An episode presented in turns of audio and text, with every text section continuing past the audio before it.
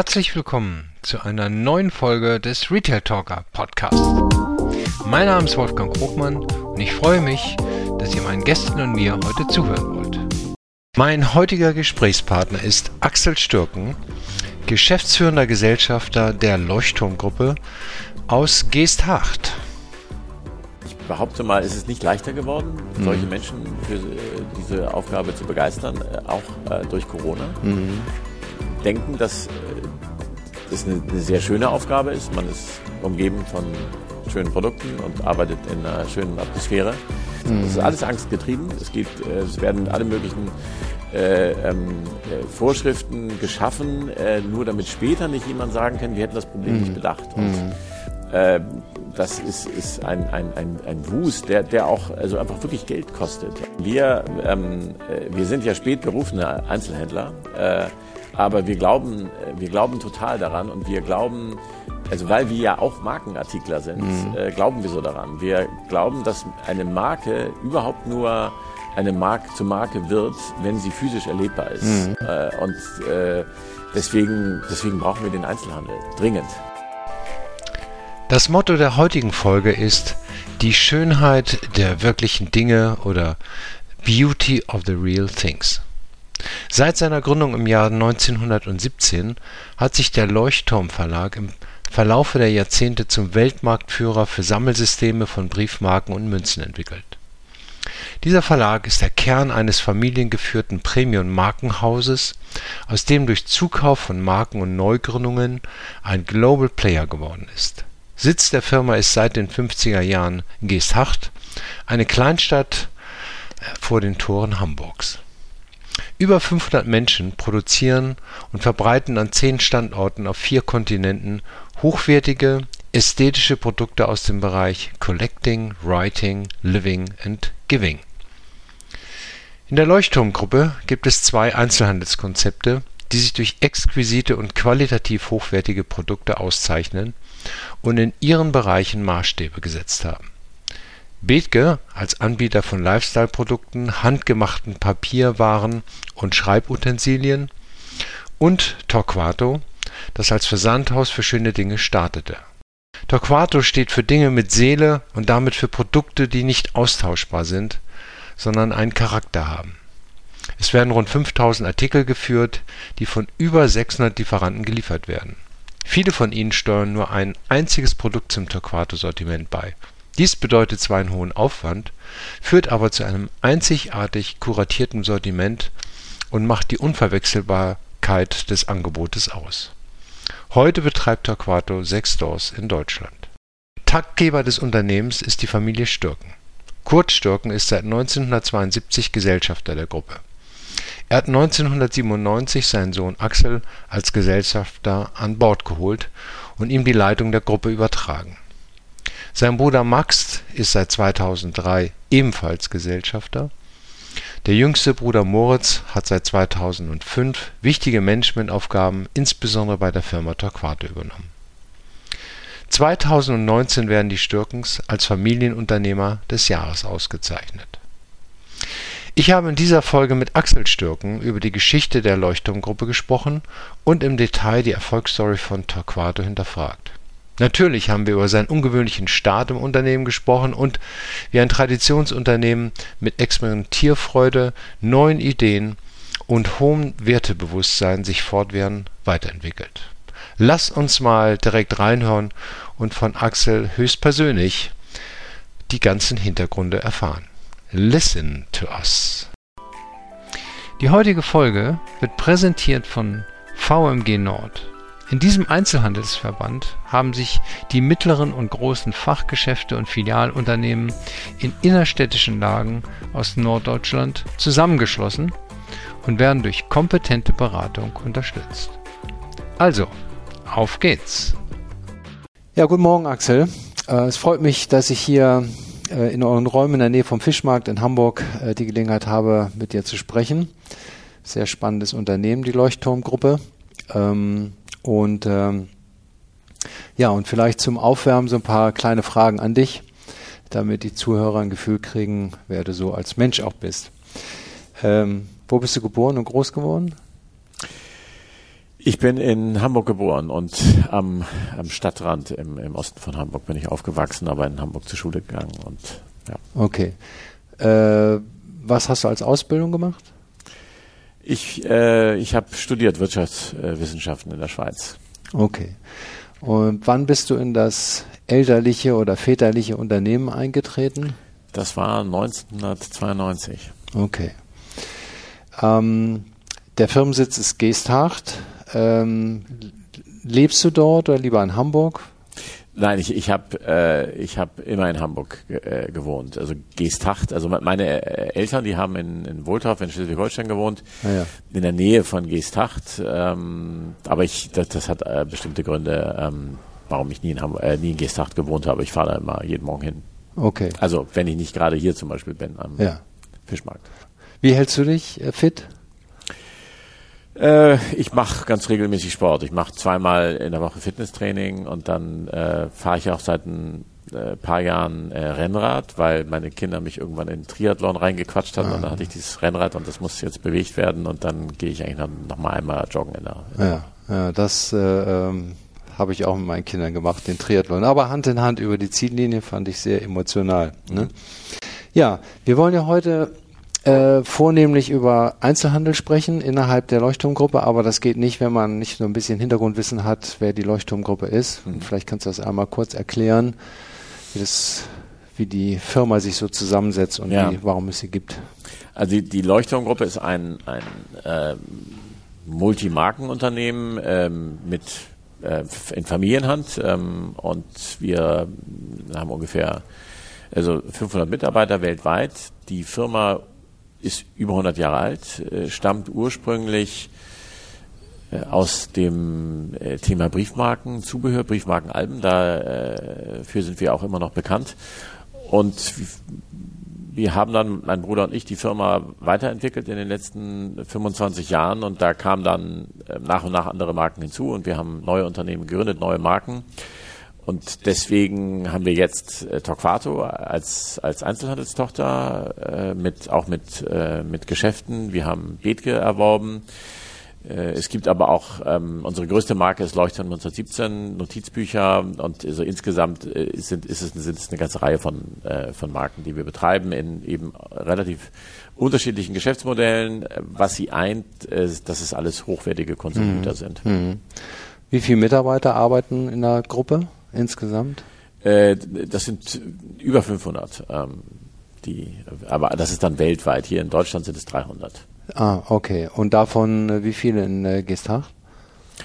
Äh, der, der allergrößte Teil in Geesthacht. Also ah, ja. das sind dann, wir haben ja eben diesen Standort hier am, am Fischmarkt äh, und dann haben wir noch unsere Einzelhandelsgeschäfte. Ähm, dann, das sind dann nochmal so, würde ich sagen, an die 60 Leute, die verteilt ja. sind auf Deutschland. Okay. Ähm, ich habe irgendwo gelesen, die Gruppe macht irgendwas über 100 Millionen Euro Umsatz. Mhm. Das ist schon ein großes äh, Unternehmen. Ähm, du hast ja schon an, erwähnt, dass äh, ihr auch im Ausland vertreten seid. Kann man sagen, so wie der Auslandsanteil vom Umsatz ist, ungefähr? Äh, das ist ungefähr die Hälfte. Okay. Torcato ist sozusagen das wesentlichste äh, Einzelhandelsstandbein. Mhm. Die Firma gibt es jetzt auch schon seit ja, deutlich über 20 Jahren. Ne? Ähm, das war ein sehr ungewöhnlicher Schritt, wenn man jetzt die vorherige Geschichte kennt, von Briefmarken und Münzen zu äh, Einzelhandel mit schönen Dingen, wenn man das mal so sagen kann. Ne? Ja. Ja, das, das war es absolut. Und es ist auch die, der erste Schritt gewesen. Also alles, äh, was man sonst so sieht, das ist alles danach passiert. 2000, das war ähm, der, der Anfang. Ich bin 92 in die Firma, Max ist 98 in die Firma gekommen. Das war auch eine wesentliche Voraussetzung dafür, äh, weil ich auch einen Sparingspartner brauchte, sowas auch ähm, anzugehen, so mhm. ein Wagnis. Und das haben wir dann zwei Jahre später, ähm, war das der erste Schritt. Okay. Ja, dann kommen wir mal zu Torquato. Torquato. 2000 äh, gegründet und zunächst mal als Online-Only, ne? Ja. Ist das richtig, ne? Ja, es, es war äh, eine, eine Online-Idee. Wir haben uns damals halt überlegt, was wir, äh, was könnten wir machen und dann war, war das auf jeden Fall, dachten wir, es muss auf jeden Fall was mit Internet zu tun haben. Und das war dann so der, die Initialidee war, äh, spielte sich ab in, in diesem Bereich äh, Schreibwaren, äh, weil es da immer einen Link gab in diese Branche ähm, durch Leuchtturm. Und dann haben wir aber relativ schnell festgestellt, dass das nicht reichen würde. Das, das Sortiment würde nicht ausreichen, und, äh, um, um genügend Attraktivität äh, zu erzeugen. Und deswegen haben wir den, äh, dann das sehr viel weiter gefasst und eben ja hochwertige Konsumgüter äh, im Prinzip ziemlich ohne Beschränkungen. Äh, also das na, versandfähig musste es mhm. halt sein. Das mhm. war die Idee war, einen Versandhandel äh, aufzumachen. Und dann haben wir das auch relativ schnell auf die Beine gestellt. Also wir, die Entscheidung ist gefallen Anfang äh, 2000 und wir haben dann im April die Firma gegründet, Mitarbeiter eingestellt, äh, selber äh, Schreibtische bei Ikea gekauft. Das fanden wir irgendwie wichtig. Und wir haben auch diese Startup-Kultur uns äh, eine ganze Weile erhalten, die auch wichtig war äh, mhm. für, für die, die Anfangsphase. Und dann äh, haben wir sind wir im Oktober des gleichen Jahres äh, online gegangen und hatten im November die ersten Bestellungen.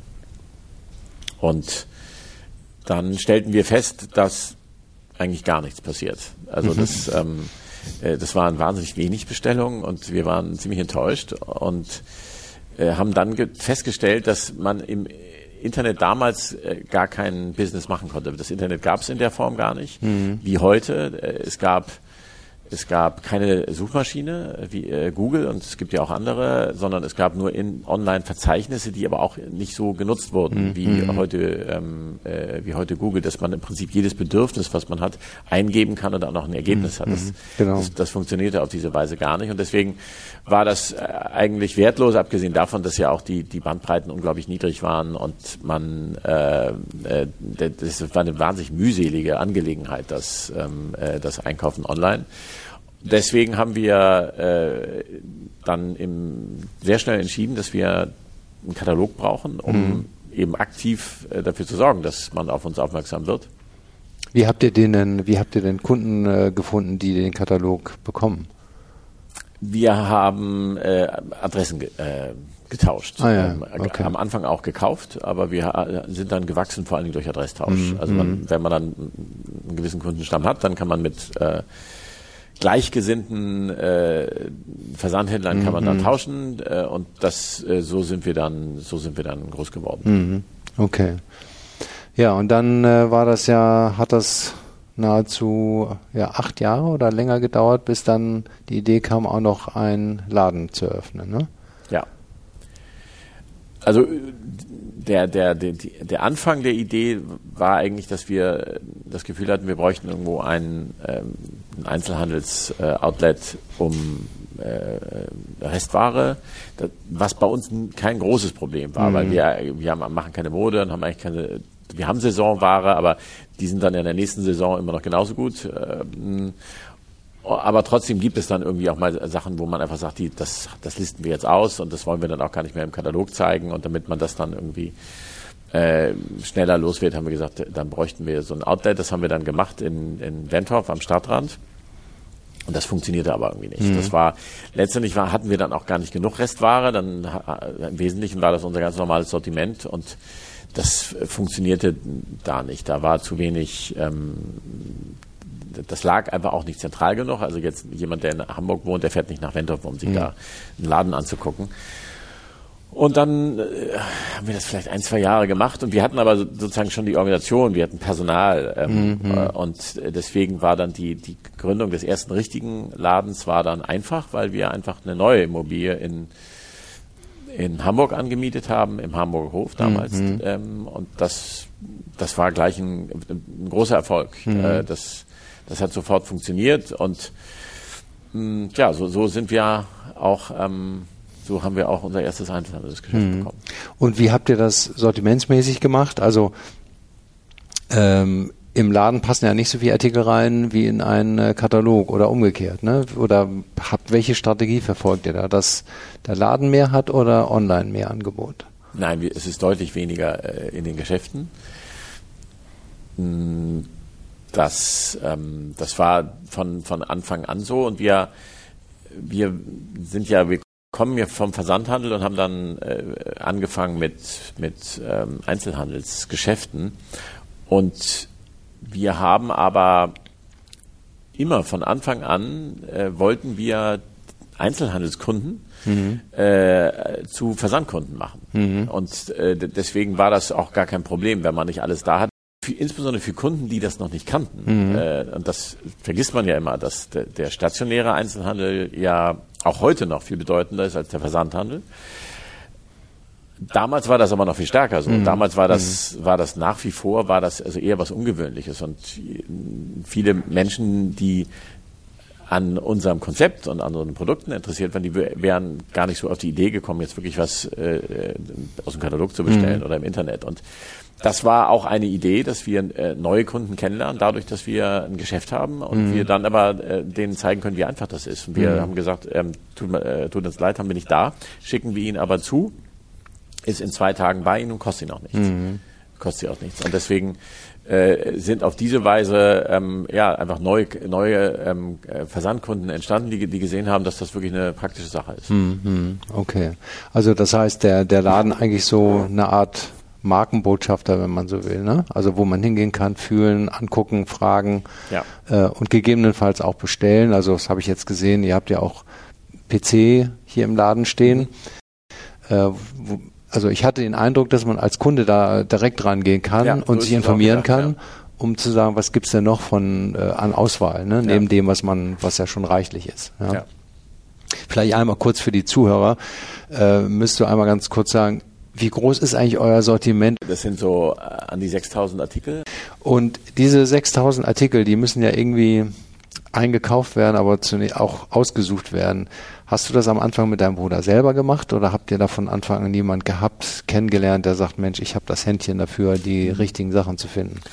Nee, das, das haben wir immer selber gemacht. Wir haben äh, also auch ganz schnell ein kleines Team gehabt und Mitarbeiter, die uns dabei unterstützt haben, um äh, zu recherchieren und um, um dann äh, auch äh, das abzuwickeln. Mhm. Aber die, die, ähm, die sozusagen die, der Einstieg äh, in die Produktsuche, das machen wir immer noch. Mhm. Und wir haben inzwischen ist es halt auch ein größeres Team, die, das nennen wir äh, kreativer Einkauf und die, die eben, also da gibt's auch, die, die generieren auch selber Vorschläge. Mhm. Und wir haben inzwischen auch einen Strom von Vorschlägen, die von außen kommen. So, aber das, wir äh, ähm, treffen uns einmal in der Woche mein äh, Bruder Moritz und ich und äh, mit, mit diesem äh, Produktteam entscheiden wir ähm, hm. ja, die nächsten Produktideen. Ja.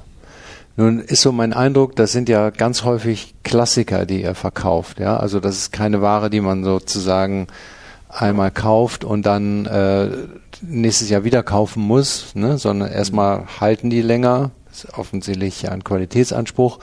Und äh, auch von manchen Sachen braucht man nicht drei oder vier verschiedene Sachen. Ne? Mhm. Äh, ähm, wie, wie haltet ihr denn das Sortiment trotzdem spannend für die Kunden, damit die nicht das Gefühl haben, Mensch, wenn ich da reingehe, zwei Jahre später hängt da immer noch oder steht immer noch das Gleiche da?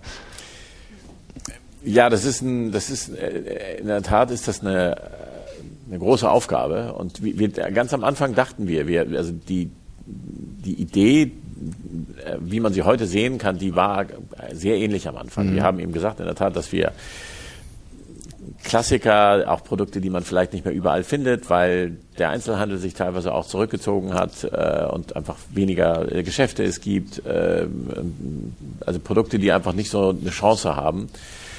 Ähm, äh, hohe Qualität äh, war uns immer wichtig und wir dachten, also wenn wir irgendwann haben wir die alle gefunden und dann müssen wir sie noch verkaufen und das mhm. ähm, das lag auch daran, dass wir also völlige Autodidakten waren mit dem, was wir gemacht mhm. haben. Also wir, das ist, wir waren überhaupt keine Fachleute, sondern haben uns das alles selber ausgedacht. Und äh, das war natürlich ein totaler Trugschluss, denn also die Tatsache, dass jemand weiß, dass es bei Talkvato gute Sachen gibt, die ist schon mal hilfreich. Äh, die, mit der kann man aber also nicht überleben, mhm. weil mhm. äh, man muss schon immer selber aktiv werden und die Kunden darauf hinweisen. Und dieser Hinweis muss eigentlich immer damit verbunden sein, dass es was Neues gibt. Mhm. Sonst äh, vergessen die Kunden das dann. Wir fassen äh, Produkte nicht an, die es im Internet deutlich billiger gibt. Das machen wir nicht. Mhm. Äh, und es, es gibt so, so, Produkte, wo wir uns auch fragen, warum machen das eigentlich die Markeninhaber, dass die das äh, so verramschen mhm. lassen. Aber das, das, ist für uns wertlos. Mhm. Das, das, ähm, äh, also, weil es gibt dann äh, wahnsinnigen Ärger, wenn Kunden das dann bei uns sehen und dann sehen sie es woanders billiger, dann denken wir, wir betrügen sie.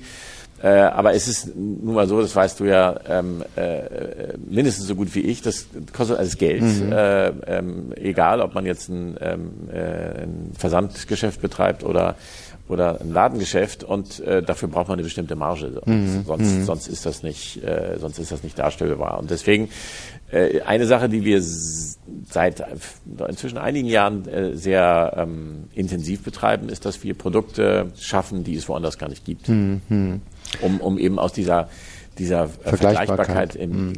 im Internet äh, äh, zu entkommen. Ja. Im Internet ist ja der Platz sozusagen kein Thema, ne? das kann man unendlich ausweiten. Gedruckter Katalog wäre schon eher ein Thema. Kann man zwar sagen, ja, je mehr Produkte wir haben, umso mehr Seiten drucken wir, aber Katalog ist ja heute auch nicht mehr angesagt. Auch im Laden ist ja der Platz begrenzt. Also das heißt, im Prinzip kommt man ja zu der Entscheidung, wenn ich einen neuen Artikel reinnehme, muss ich einen alten rausnehmen, äh, weil, weil sonst äh, habe ich ja irgendwie so ein Sammelsurium von allem. Und der muss dann ja auch ausverkauft werden, der alte. Ne? Ja. ja. Nein, das ist auch so. Das ist auch eine wichtige Aufgabe, um äh, einfach auch Platz zu schaffen. Es geht natürlich auch um Kapitalbindung und es mhm. ist auch so,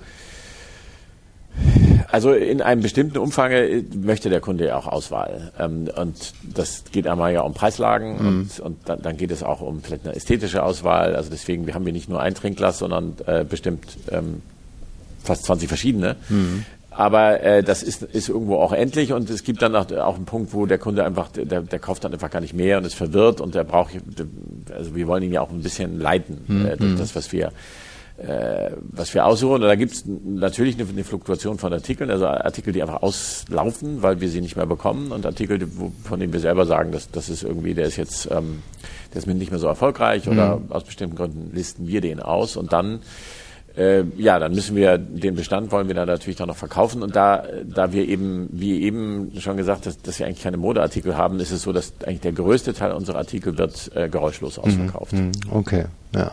Ja, das ist ja gut für die Marge. Ne? Ja. Es gibt heute sechs Stores in Deutschland, sozusagen in den, könnte man sagen, wichtigsten regionalen Städten. Ne? Mhm. Hamburg, Berlin, Münster. ja, ich war, Münster ist eine gute Stadt, weil da ist Geld. Ja. ja. Äh, Frankfurt, München und Düsseldorf. Ne? Düsseldorf, ja. ja. Ja, also ich meine, das offensichtlich ist da eine gewisse Unwucht äh, in der Auswahl der Städte. Äh, Münster ist uns sehr empfohlen worden und mhm. es hat ja so eine ähm, in, in diesem ähm, äh, in diesem Gebiet Westfalen da äh, gibt es ja mehrere Städte, von, die ungefähr gleich groß sind. Mhm. Wir haben uns dann für Münster entschieden. Äh, also ein, ein blinder äh, Fleck auf der Landschaft ist ganz klar Stuttgart. Mhm. Ähm, das ist eigentlich fast das, das Wichtigste, was wir unbedingt machen müssen. Ähm, ja, also wir sind da noch nicht am, ähm, am Ende der Entwicklung. Mhm, okay. Und ähm, aber ihr, ihr werdet sicherlich nicht ein flächendeckendes Netz äh, aufziehen, sondern in Städten bleiben, die, sag ich mal, handelstechnisch gesehen gesund sind und äh, wo man auch erwarten kann, dass man da auch eine gute Kundschaft hat, die zu Torquato passt, ne?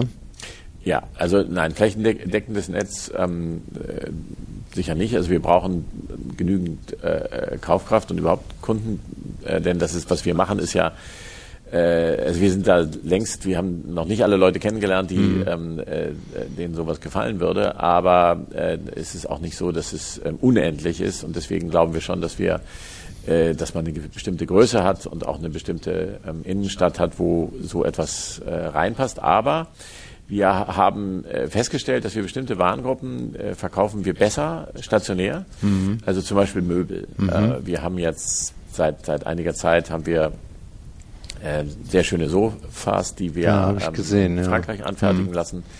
Und das ist ein Artikel, den man nicht so gut online mhm. verkauft, weil dann, also man kann sowas ja online auch kaufen, das läuft auch, aber unsere Kunden, die ähm, antizipieren auch den ganzen Aufwand, der da äh, mhm. mit abläuft und äh, weiß nicht, also wenn man nun selbst das sich irgendwie liefern lässt in sein Haus oder in seine Wohnung und das ähm, find, gefällt einem dann nicht, dann ist das zwar so, dass man das wird dann organisiert, dass das auch wieder wegkommt. Aber mhm. man hat ja selber auch äh, einen ganz schönen äh, Aufwand damit. Und deswegen, genau. also bei so einem Artikel ist es ganz klar so, die, die Kunden finden das schön, wenn sie in, in den Laden gehen können, das mal anfassen können, sich mal reinsetzen können.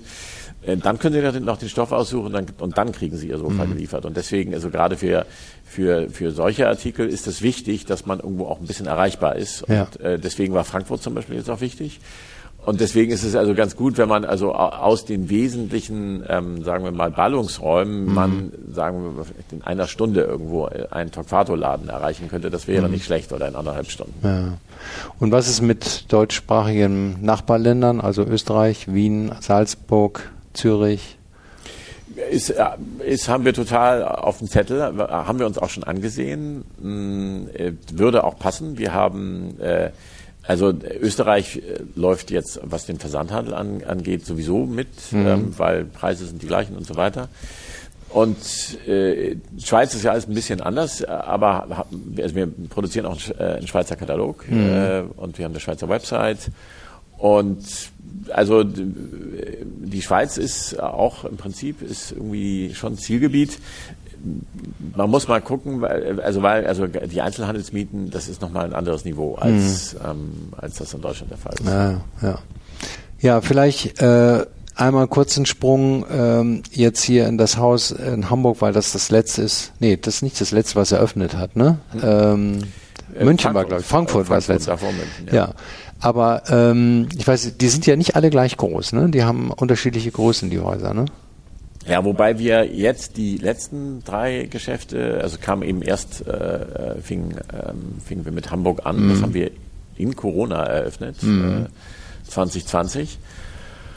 Und jetzt in diesem Jahr haben wir, äh, kam München. München waren wir schon, da waren wir aber auf einer zu kleinen Fläche und haben äh, jetzt eine sehr viel größere Fläche von 450 Quadratmetern und äh, Frankfurt ist auch ungefähr die gleiche Größenordnung. Die sind jetzt alle, haben die ungefähr eine ähnliche Größe. Mhm.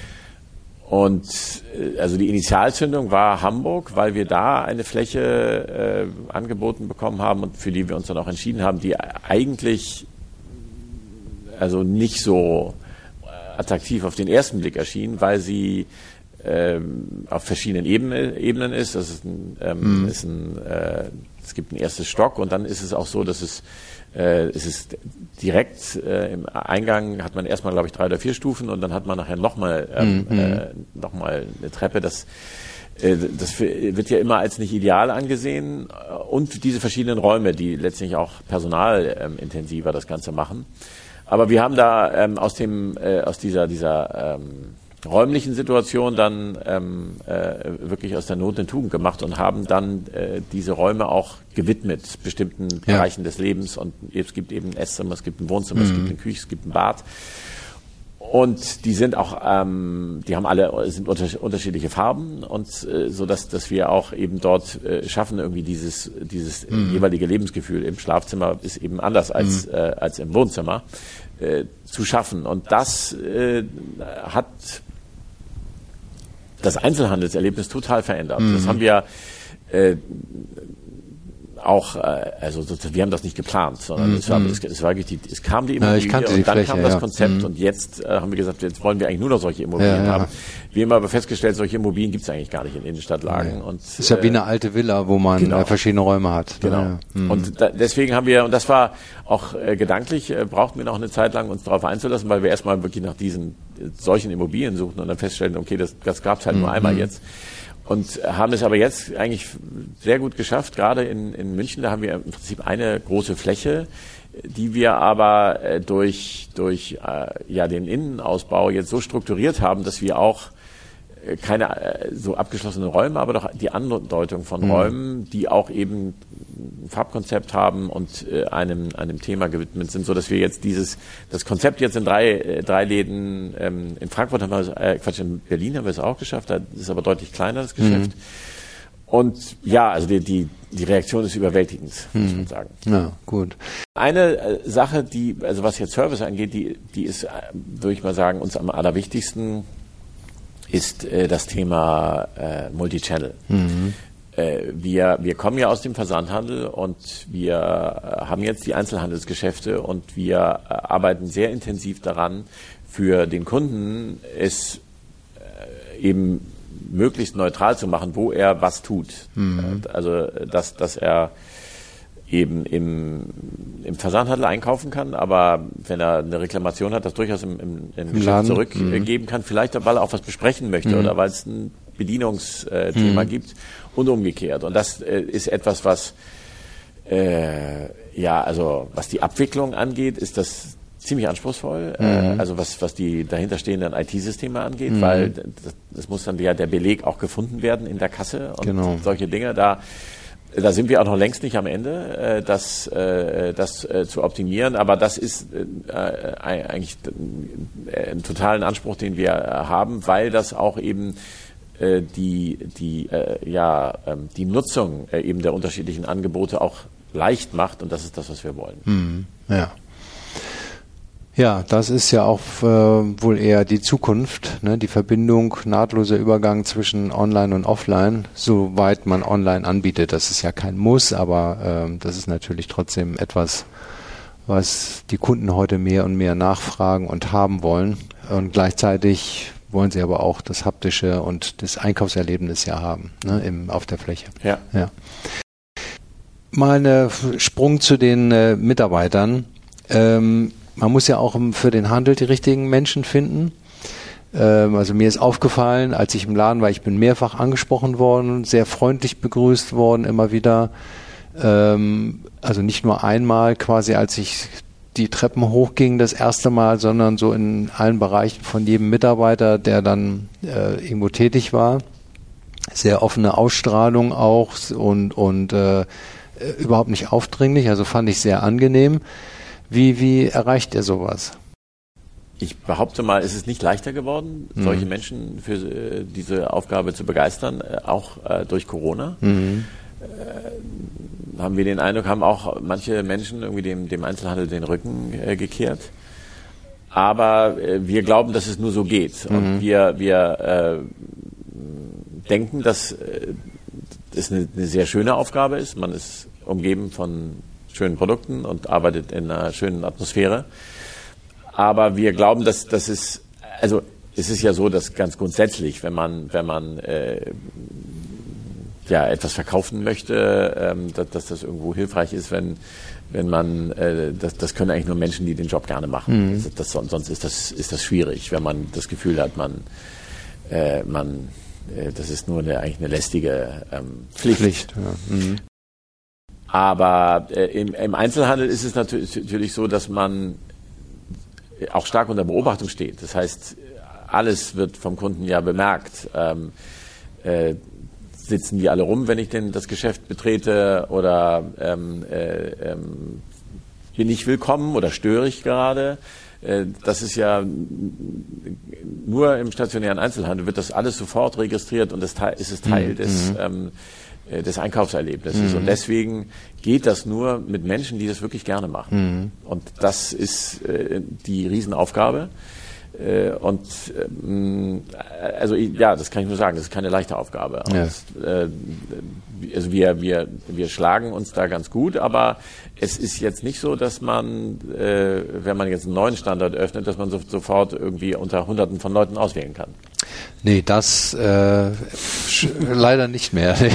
In der Tat nicht. Das ist schwierig geworden. Aber dann das andere, auch dafür zu sorgen, dass alle sechs sozusagen den gleichen Service-Standards bieten und, und die gleiche Freundlichkeit auch der Mitarbeiter zu erleben ist, ist auch nicht so einfach. Ne? Es, also das, was selbstverständlich klingt, heißt ja trotzdem in der Ausführung nicht automatisch, dass es jeder mitmacht. Ne? Mhm. Ja. Braucht man dann auch die richtigen Führungskräfte, denen man die Verantwortung überträgt. Da komme ich gleich nochmal dazu. Ähm, wenn ihr jetzt neue Leute äh, sucht neue Mitarbeiter sucht, also ich, mir ist zufälligerweise aufgefallen, auf deinem LinkedIn-Profil suchst du gerade mit deinem Bruder eine äh, Assistentin oder Assistent äh, als der Geschäftsführung. Und äh, die, die Job Description, die ist ziemlich klar, also was fachlich und inhaltlich geleistet werden soll. Ähm, was ist denn neben dem Fachlichen? Da gibt es wahrscheinlich x Personen, ja, aber dann muss ja auch noch das Persönliche stimmen. Mhm. Wonach sucht ihr da, wo ihr sagt, also das passt genau zu uns und zwar nicht nur zu uns als Geschäftsführern, sondern das passt auch sozusagen in die Firmenkultur. Was, was müssen da neue erfüllen? Oder jetzt in diesem Fall an dem Beispiel die Bewerberin oder der Bewerber. Hm. Also gut, so eine Assistenzposition, da ist, gilt das natürlich so sehr wie bei, äh, kaum bei einer anderen Position, weil Klar. man natürlich äh, besonders intensiv zusammenarbeit arbeiten wird. Aber mh, wir wir glauben sehr daran, dass jetzt mal abgesehen von, von äh, bestimmten ähm, Erfahrungen und, und auch fachlichen Voraussetzungen, einfach ist, ist, ist total wichtig ist, dass man zueinander passt. Mhm. Dass, dass man, äh,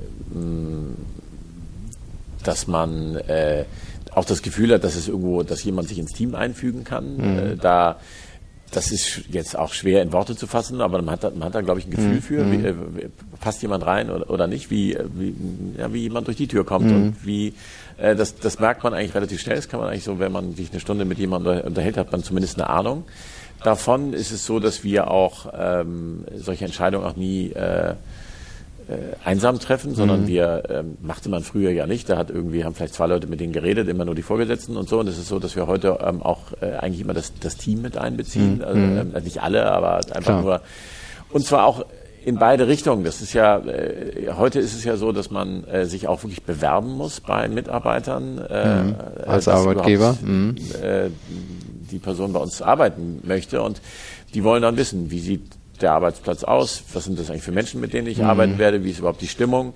Äh, das wollen die natürlich, äh, das wollen die natürlich auch wissen. Und eine Sache, die, die ähm, uns also wichtig ist, und das ist, das sagte ich ja eben schon bei, bei der Frage, also wie, wie, ähm, wie machen wir das überhaupt, dass, dass der, der ähm, die Kundenansprache so ist, äh, wie wir uns das vorstellen. Das, äh, das ist eben es geht eigentlich nur dadurch, dass die Menschen den Job gerne machen. Die müssen mit äh, Freude bei der Arbeit sein. Und mhm. deswegen ist uns wirklich wichtig, dass es Spaß bringt. Mhm. Also das, das ist, also auch ich persönlich, was ich mache, mir bringt nicht alles Spaß. Aber ich gehe jeden Tag gerne ins, mhm. äh, mhm. ins Büro und äh, das wollen wir eigentlich auch für unsere Mitarbeiter erreichen, ja. weil wir auch nur glauben, dass die dann gut werden. Und das, deswegen, das muss man mal checken. Es, es, es, haben die eigentlich Spaß? Wollen die das? Wollen die das mit uns machen? Und also eine wesentliche Komponente ist dabei Humor. Mhm. Ähm, also wenn man ähm, miteinander lachen kann, mhm. dann ist vieles, was auch manchmal nervig ist und also zum Beispiel im Einzelhandel ist es so, das gibt dann ja leider irgendwie ein Prozent der Kunden zum Beispiel, die vielleicht irgendwie ähm, denen gerade eine Laus über die Leber gelaufen mhm. ist, zum Beispiel oder was weiß ich, der die Lieferung, die zu spät gekommen ist mhm. und man muss sich das wieder dem Kunden erklären oder sowas. Also irgendwas, was halt doof läuft. Und das kann man, äh, äh, das hält man aus, wenn man Humor hat. Hm.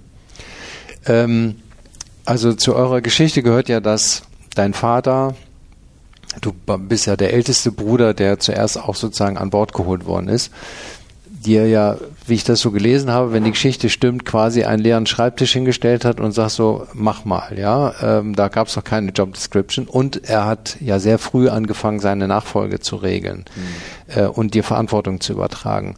Ist das auch ein Teil eurer DNA? Also hast du das auch übernommen und gibst Verantwortung? Ich rede nicht über Unternehmensnachfolge jetzt, das ist ja das ist ein großes Thema, sondern auch im Kleinen schnell ab. Also dass du sagst, okay, wenn da jetzt jemand kommt, ich lasse die auch machen und ich akzeptiere, dass sie sich durchbeißen müssen, vielleicht auch mal Fehler machen. Mhm. Oder sagst du, nee, nee, pass mal auf, ich weiß, wie es geht, ich bin so lange hier, ich ich lege das alles mal so genau fest. Also das ist sicher auch Typfrage und das muss ich sagen, dass, dass äh, ich da auch großes Glück hatte mit meinem Vater, der, der so war. Dass, also das jetzt mit dem leeren Schreibtisch, das würde ich jetzt nicht unbedingt weiterempfehlen. Ähm, da kann man, das kann man noch optimieren auf jeden Fall, den Einstieg. Ähm, also ich hatte noch nicht mal einen Durchlauf oder ja. sowas, ähm, was wir heute immer machen, also gar nichts. Ähm, das, ähm, aber also der, der große Vorteil äh, ist, also und, und zwar über die ganzen Jahre gewesen, dass äh, unser Vater uns sehr vertraut hatte und uns nur überhaupt nicht reingeredet hat. Und das ist auch etwas, was jetzt mir persönlich auch nicht so liegen würde. Mhm. Äh, ansonsten ist es ja so ein bisschen Typfrage und ich bin sicher jemand, der, ähm, ich bin sehr entscheidungsfreudig und so weiter und ähm, äh, habe auch relativ klare Vorstellungen und da die Firma aber so gewachsen ist und sich verändert hat, musste ich irgendwann auch umschalten und sagen, okay, das müsst ihr jetzt irgendwie selber irgendwie hinkriegen, mhm. weil es nicht mehr geht. Mhm. Und es ist so, dass ich, ich habe also zu allem Möglichen, was so passiert, habe ich äh, eine konkrete Meinung, aber ähm, die, dass sozusagen die, die bloße Zeit fehlt, das irgendwie äh, in, im Detail immer mitzuteilen. Mhm. Das, das, ähm, und das alleine bedeutet, dass es irgendwie, ja, äh, sich die Firma letztendlich selber ähm, mhm. organisieren muss. Haben denn, äh, mal blöd gefragt, ihr habt ja, was ja gesagt, ihr seid ein Multimarkenunternehmen. Hat denn jede Marke sozusagen die gleiche Führungskultur? Ähm, oder gibt es da Unterschiede, wo ihr sagt, okay, wir haben da jetzt zum Beispiel jemand dazugekauft und die haben auch eine gute Kultur, das lassen wir einfach so bestehen? Mhm. Oder habt ihr gesagt, nee, das muss alles sozusagen und es muss immer Leuchtturmgruppe Führungskultur darüber stehen oder drin sein? Nein, das ist eine gute Frage. Also wir, wir haben noch nicht so viele Firmen dazugekauft. Also jetzt zuletzt eine, eine kleine Schreibgerätefirma, mhm. die aber mit einem Mini-Team letztendlich zu uns gestoßen ist. Und äh, das, wir machen das so eigentlich schon so, weil wir, weil wir auch äh, im Wesentlichen äh, in Geesthacht ähm, alle auf dem Haufen arbeiten und auch hier ähm, am Fischmarkt sind auch ähm, mehrere Marken und Abteilungen vertreten die auch sich permanent sehen und äh, wir machen, äh, also klar, jede Abteilung, die macht dann auch irgendwie so eigene Events, aber wir machen jedes Jahr ein oder mehrere große Feiern, Partys mhm. auch. Und das ist eigentlich das, was, was wir eigentlich also immer hatten, was wir auch im letzten Jahr noch mal weiter betont haben, dass wir uns auch als Firmengruppe einen Purpose gegeben ha hat, the beauty of the real things, mhm. den, den Leuten erklären, was machen wir hier eigentlich alles, und zwar auch deshalb, weil ähm, mehr als die Hälfte unserer Mitarbeiter gar nicht auf einer Marke arbeitet. Also mhm. unsere Mitarbeiter in der Logistik zum Beispiel, die, die ähm, arbeiten für alle Marken. Für alle Marken, ja. Mhm. Und die wollen ja auch irgendwie ähm, mal hören, was, was, was soll das hier mhm. eigentlich alles? Mhm. Ah, ja, ja, gut. Äh, und und äh, meine andere Frage, ihr seid äh, heute drei Brüder in der Geschäftsführung. Euer Vater ist noch im Beirat. Ähm, habt ihr alle die gleiche Denkweise oder habt ihr klar getrennte Aufgabenbereiche oder wie geht ihr dann, wie, wie führt ihr das zusammen so als Familie? Hm.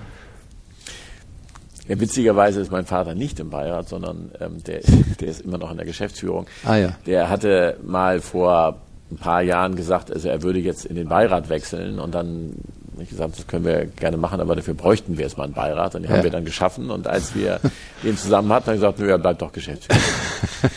ähm, aber äh, nein, ansonsten ist es so, also die, die, die Struktur ist so, dass äh, äh die, die Gruppe wird geführt von Max und mir. Mein mhm. Vater ist dabei und der ähm, äh, trägt alles ideell mit und die großen Entscheidungen, da informieren wir ihn auch drüber, aber mhm. der ist mit 88 und deswegen ist er in das Tagesgeschäft nicht mehr eingebunden. Und äh, Max und äh, ich halten die, die, ähm, die Mehrheit der Anteile mhm. äh, gemeinsam. Und das ist auch der erste, den ich nachgezogen habe. Und dann haben wir gemeinsam Moritz gefragt. Und äh, wir, wir führen äh, Tokfato gemeinsam, aber da ist ganz klar Moritz im Lied. Mhm. Und die, äh, die, die Gruppe insgesamt wird von Max und mir geführt. Und äh, da investieren wir äh, also viel Zeit äh, rein, viel mehr als früher. Also ich, äh, wir beginnen die Woche immer, Max und ich, mit zwei Stunden Jufix, wo mhm. wir alles besprechen, was, was anliegt. Also abgesehen davon sind wir dann auch darüber hinaus, während mhm. der Woche machen wir auch teilweise Termine zusammen, äh, Geschäftsreisen machen wir zusammen und was jetzt ganz neu ist, wir machen also wir haben schon immer so Klausuren gemacht, das machen wir in unterschiedlichen Besetzungen, aber wir haben, mach jetzt mit Max äh, am Ende des Jahres seit haben wir in Corona uns ausgedacht. Mhm. Äh, eine große Planungsklausur über vier oder fünf Tage, wo wir im Prinzip alles durchsprechen. Mhm. Ähm, Personal, jedes Geschäftsmodell, ähm, äh, Investitionsvorhaben. Mhm. Und das, äh, das, das ist sehr gut, aber das ist auch nötig. Also das, mhm. man kann sich noch so gut verstehen. Und wir verstehen uns unter uns Brüdern wirklich hervorragend und mhm. haben, können wahnsinnig viel Spaß miteinander haben und lachen. Aber äh, eine Firma gemeinsam zu führen, ist trotzdem was anderes. Und mhm. da gibt es einfach andere Meinungen und äh, irgendwie äh, auch teilweise Informationen, die hinten runterfallen. Mhm. Und, so. und, wenn man dann nicht äh, ständig äh, auch Formate hat, wo, wo, das angebracht werden kann, dann, dann ähm, ja, dann, dann kann es eben zu, zu äh, Konflikten führen, die, die vermeidbar wären. Mhm. Und wenn ihr jetzt unter Weihnachtsbaum zusammensitzt, könnt ihr dann äh, noch aufhören, über die Firma nachzudenken und zu sprechen? Also könnt ihr dann abschalten? Also das ist, äh, das ist sicher ein, äh, ein Phänomen, das ist, das ist schon so, dass man äh, häufig äh, dann über das spricht. Wobei, ähm, also wir sind vier Brüder und der älteste Bruder ist nicht in der Firma und dann ist das aber auch ein Gebot der Höflichkeit, dass man ah, ja, über die Firma okay. redet. Mhm. Und es ist grundsätzlich schon auch so, dass wir, äh, klar, wenn es wirklich große Themen gibt, dann wird das auch mal abends besprochen, wenn wir uns äh, sonst irgendwie sehen, aber äh, wir sind schon auch alle äh, Typen, die dann auch abschalten können und mhm. dann, dann auch mal ähm, über was anderes reden können, ja. was vielleicht genauso interessant ist. Ja, gut, gut. Äh, und Wie ist es, also Corona-Zeit war ja, also nicht nur Corona-Zeit, jetzt Energiekrise, Ukraine-Krieg, äh, also wir haben ja eine Krisenzeit jetzt seit drei Jahren ähm, und ich weiß, dass viele Mitarbeiter sehr sensibel sind, sich davon auch sehr anstecken lassen in ihrer persönlichen Stimmung und Haltung. Wie gelingt euch das, die mitzunehmen? Also äh, kommuniziert ihr seitdem anders oder gibt es irgendwie ein Learning, was du auch vielleicht jemand anders empfehlen könntest, was gut funktioniert hat? Ja, also wir haben in Corona haben wir unsere Kommunikation äh, deutlich intensiviert. Das nehme ich mal an, dass das viele Unternehmen gemacht haben. Äh, wir haben teilweise wöchentliche Updates gemacht, die ja dann äh, diese ganze Infektionslage mhm. und so mhm. weiter äh, haben wir den Mitarbeitern auch erklärt. Wir haben, wir haben äh, das immer im Rahmen der gesetzlichen Bestimmungen, aber ähm, sind da auch hart am Wind gesegelt, weil wir haben ja ähm, Produktion und Logistik auch am Standort und wir konnten jetzt nicht alle Mitarbeiter nach Hause mhm. schicken und wir konnten auch nicht, auch nicht diesen Mitarbeitern ähm, äh, sozusagen denen gegenüber den Eindruck erwecken, dass es irgendwie was Lebensgefährliches ist, was sie hier tun. Deswegen, mhm. und das bedurfte viel Kommunikation. Und wir sind interessanterweise auch, also wir haben ja eben äh, acht Standorte weltweit und wir sind wir, wir haben, sind dann eben mit Videokonferenzen, Videobotschaften und so weiter, wir sind viel enger zusammengedrückt, äh, gerückt als Gruppe und haben ein, ein, ein Kommunikationsniveau ähm, erreicht, was wir früher nie hatten. Also mhm. dann haben wir vielleicht mal telefoniert und dann einmal im Jahr sind wir hingeflogen, aber das ist dann viel intensiver geworden und das ist auch so geblieben. Mhm. Würde ich schon, ganz klar sagen, dass da war ähm, äh, Corona ein wahnsinniger Beschleuniger. Mhm. Jetzt mal weg von euch Einzelhandel ganz allgemein. Ähm, macht dir das Sorge, wie die Entwicklungen dort sind, wie die Städte sich teilweise entwickeln und Lagen entwickeln? Ja, durchaus. Äh, also ich, ich halte es für eine, für eine sehr wichtige äh, Aufgabe der Politik und der Immobilieneigentümer, äh, die, die äh, Innenstädte attraktiv zu erhalten mhm. und, und äh, ja, weiter ähm, Einzelhandel zu ermöglichen.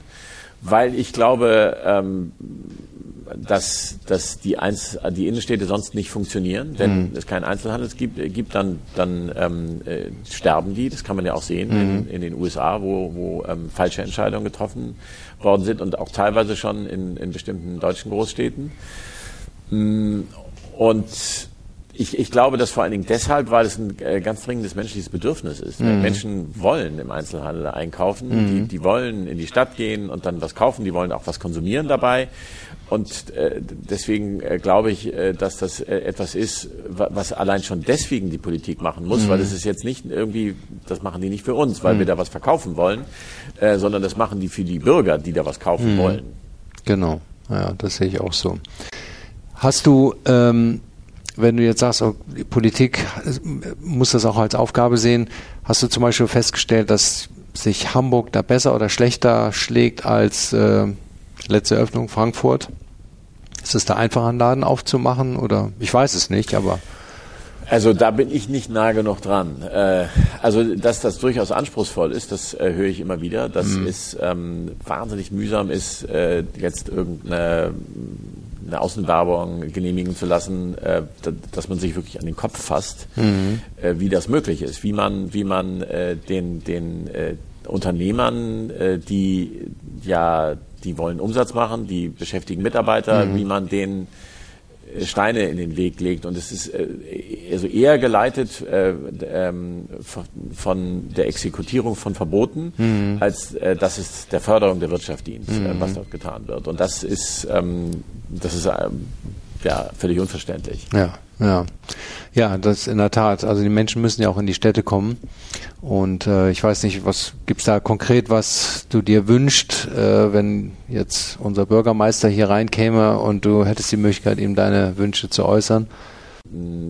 Ganz grundsätzlich äh, ist ist ein, ein, ein Riesenthema und das betrifft den Einzelhandel natürlich ganz genauso, ähm, ist ähm, die ähm, Regulierung. Mhm. Das, das ist, kommt immer kommen neue Regeln hinzu und äh, das betrifft äh, auf allen Ebenen. Mhm. Wir, wir, sind ja eben, äh, betreiben auch große Marken, die wir weltweit vertreiben, äh, aber das, das äh, geht bis in kleine äh, Details, auch eben für, die, für den Betrieb der, der, ähm, der Einzelhandelsgeschäfte und dort wird viel zu wenig ähm, drauf geguckt, ja, was müssen wir tun, ähm, um Handel ähm, und, und Gewerbe zu ermöglichen.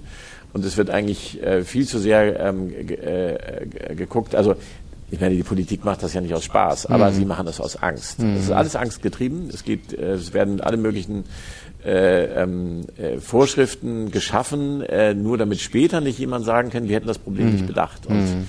Ähm, das ist, ist ein, ein, ein, ein Wust, der, der auch also einfach wirklich Geld kostet. Also gerade unsere, ähm, unsere Personalabteilung, äh, die ist äh, viel größer als vorher und unter anderem, weil es so aufwendig ist, mhm. alles ähm, zu verwalten und zu bedenken ja. und ähm, Meldungen abzugeben und so weiter und so fort. Mhm. Naja, das ist äh, in der Tat sehr, sehr komplex geworden und erschwert ja das Arbeiten. Naja, gut. Ähm, hast du noch ein Abschlusswort für Händler, Unternehmer, wo du sagst, denkt daran oder lasst euch nicht unterkriegen? Nein, auf, auf keinen Fall unterkriegen lassen. Wir, ähm, äh, wir sind ja spät berufene Einzelhändler, äh, aber wir glauben, äh, wir glauben total daran und wir glauben, also weil wir ja auch Markenartikler sind, mhm. äh, glauben wir so daran. Wir glauben, dass eine Marke überhaupt nur eine Marke zur Marke wird, wenn sie physisch erlebbar ist. Mhm. Äh, und äh, deswegen, deswegen brauchen wir den Einzelhandel dringend. Ja, sehr schön. Prima. Ja, dann äh, danke ich dir, Axel, für das äh, offene Gespräch und die Informationen und äh, wünsche euch äh, mit nicht nur mit den Einzelhandelsaktivitäten, sondern auch mit den anderen in der Leuchtturmgruppe weiterhin äh, viel Erfolg. Vielen Dank. Ja. Ja, das war's mal wieder vom Retail Talker. Vielen Dank fürs äh, Zuhören und äh, dann äh, bis demnächst mal wieder. Ciao, ciao.